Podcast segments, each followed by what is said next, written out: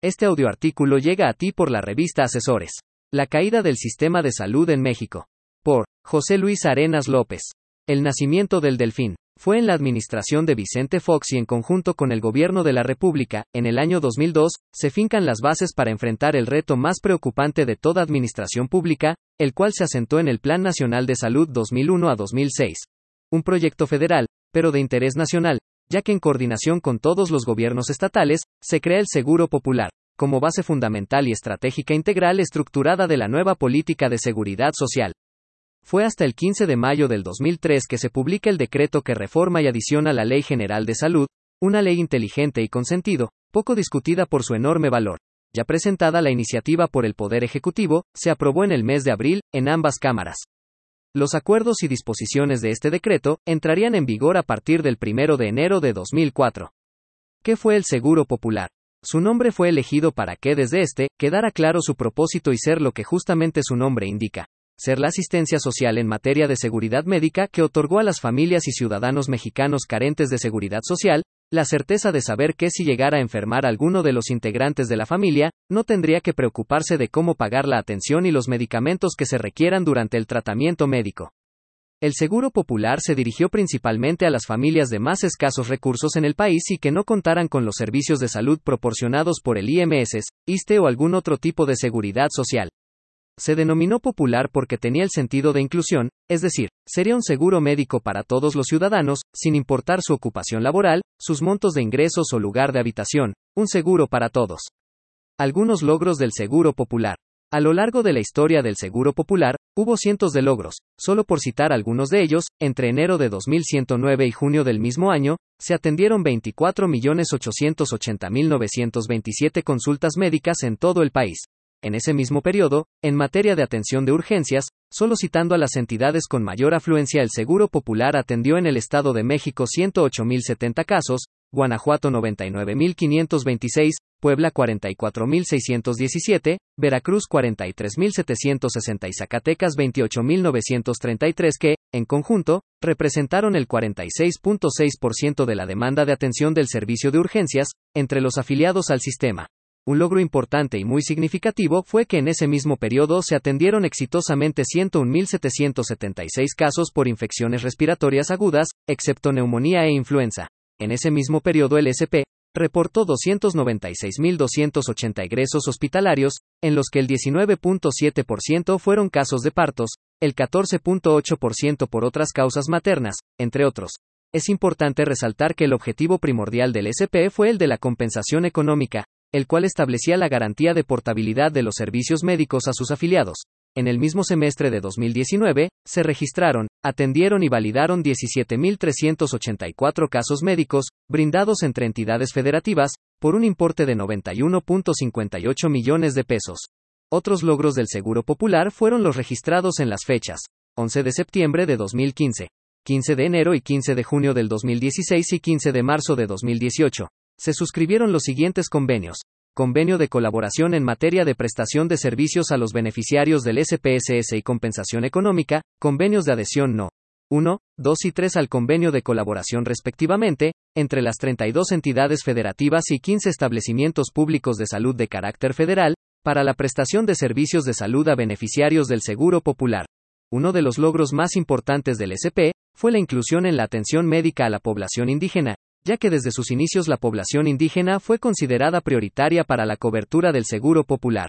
Siempre se les dio información clara sobre sus mecanismos de atención, se sensibilizó y capacitó a 138.164 trabajadores de los regímenes estatales de protección social en salud y de los servicios estatales de salud para la atención de los usuarios indígenas sin discriminación y con perspectiva intercultural. Para el mes de junio de 2019 había más de 51 millones de afiliados al Seguro Popular, 12.6 millones de personas afiliadas pertenecían a comunidades indígenas, es decir, el 24.5% de la población total afiliada. No podemos cerrar este apartado, sin mencionar que a la fecha de la caída del Seguro Popular, su población afiliada era 10 veces lo que era en 2004, el programa de salud más amplio del país. Caída del Seguro Popular. El 3 de julio de 2019, el coordinador de la fracción legislativa de Morena en la Cámara de Diputados presentó la iniciativa de ley para eliminar al Seguro Popular y crear el INSABI. No hay que olvidar que fue el jefe del Ejecutivo el 14 de diciembre de 2018 quien anunció la desaparición del Seguro Popular y que los estados trasladarían los servicios de salud a la Federación y que darían atención especial médica a más de la mitad de la población en México. Asimismo, el 8 de enero de 2020 quien mencionó que ya no existe el Seguro Popular, ni era seguro ni era popular y que no se garantizaba el derecho a la salud, según dijo, se decidió que a partir de ahora se pueda otorgar atención médica y medicamentos gratuitos a todos los mexicanos. ¿Qué es el INSABI? El INSABI, a la fecha termina siendo una política improvisada, errónea y arbitraria que sustituye mediocremente a un programa consolidado. La 4T cometió una vez más otra de sus Andres Manueladas, ya que definitivamente son primero los pobres los más afectados, no se midieron los grandes riesgos de salud y no consideró los problemas de salud más graves en el país. Lo curioso es que para afiliarse al INSABI se debe presentar la credencial de elector, entonces, se afilia a un sistema médico o a un partido político. No se debe olvidar la irresponsabilidad permanente de AMLO. El 8 de enero del 2020, ofreció que el sistema de salud en México sería como el de Dinamarca o Canadá o Reino Unido y ¿qué tenemos ahora? En su corta vida, el INSABI ha presentado múltiples errores, entre ellos su fallido plan de fármacos, su plan de adquisición de medicamentos intenta comprar medicinas en la India, esto porque sus laboratorios generan una producción enorme, pero sus medicamentos violan patentes internacionales, con un mal control de calidad y es por ello que estas medicinas no son comercializadas en Estados Unidos, Canadá ni Europa.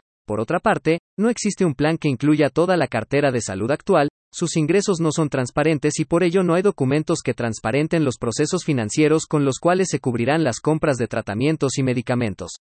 Un tema aún más grave, es el encarecimiento de los costos de atención médica, medicamentos y otros servicios. Cabe señalar que el INSABI nunca planteó bajo ningún argumento la gratuidad de todos sus servicios, solo daría un servicio gratuito a los servicios de primer nivel y segundo nivel como partos y cirugías sencillas. Situación actual del INSABI. En la actualidad el sistema de salud vive una de sus peores etapas, entre la caída del PIB, la llegada del COVID-19, la equivoca centralización de las compras de medicamentos, queda claro que el gobierno no entiende que no entiende, en consecuencia, la inminente falta de medicamentos para pacientes de VIH y pacientes con cáncer, particularmente niños. Por otra parte, la llegada del COVID-19 a México dejó clara la incapacidad del INSABI, ya que su director reconoció públicamente que trabaja a su capacidad instalada, la cual es escasa y que no dispone de recursos médicos, tanto humanos como en suministros, equipos e instalaciones para hacer frente a las necesidades de la población ante la pandemia, es importante comprender que la administración pública debe planear para anticiparse y no para corregir.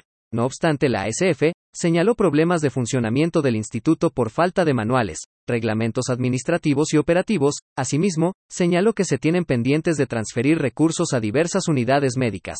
Lo más complejo del arranque del INSABI es la carencia de una estructura orgánica completa y efectiva, pero sobre todo, que cubran los perfiles de puestos. Sin embargo, este último punto se ve complejo, ya que no hay manuales administrativos que fijen perfiles, análisis y descripciones acordes a las necesidades. Es clara la inexperiencia del director del INSABI, Juan Antonio Ferrer se desempeñó en el cuidado de patrimonio cultural y como director de zonas arqueológicas en el INA. La realidad es que no es culpa de Ferrer el ocupar el cargo, es culpa de quien lo puso, sin embargo, es un acto de corrupción aceptar una postulación sin tener experiencia comprobada, estamos hablando de que Ferrer tiene vidas en sus manos y sus decisiones cuestan vidas. Por otra parte, Julio Frank Mora es un médico egresado de la UNAM, con maestría en salud pública, escritor de 28 libros en salud, en 1988 En 1988 fue designado director ejecutivo de investigación e información para las políticas de la Organización Mundial de la Salud con sede en Ginebra, Suiza, ha sido en dos ocasiones candidato a la dirección general de la Organización Mundial de la Salud, en las cuales no ha alcanzado el puesto. Con todo esto, el inquilino de Palacio Nacional descalificó la funcionalidad del Seguro Popular y dar paso al INSABI.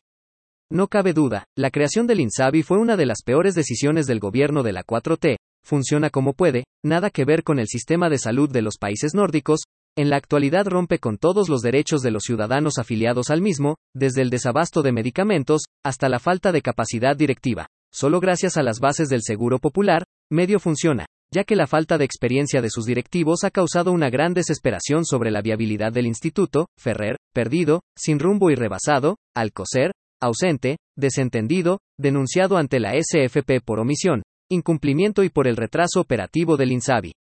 México en salud, tiene sus días contados, sin salud no hay dinero que cure, sin salud no hay trabajo que se logre.